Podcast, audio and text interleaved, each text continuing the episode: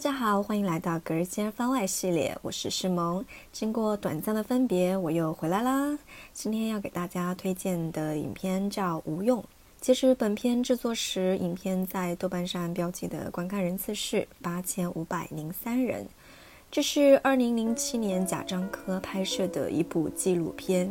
影片的名字取自影片的主人公服装设计师马可的自创品牌“无用”。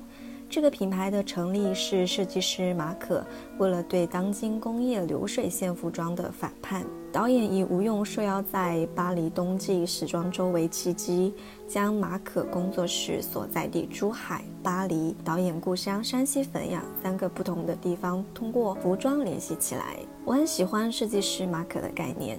衣服是与人最贴近的东西，手工的制作会传递人与人之间的情感。也很喜欢他将衣服埋进土里，让大自然参与，和自己一起完成一件衣服的制作。这个给我很大的触动。我们每个人都离不开自然，甚至说世间的万事万物都是大自然造就的结果。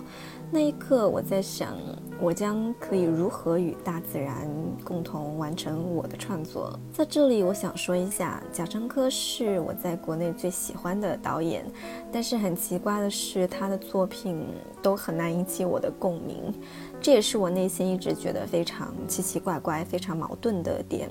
直到看到这部作品《无用》，我觉得我终于可以名正言顺地说，他是我在国内最喜欢的导演了。终于在他的作品里，我可以抛开所有尘世间的烦恼，在作品里漫游、思考、沉浸其中。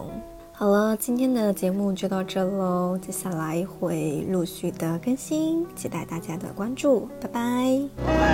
我已经听见了你的歌唱。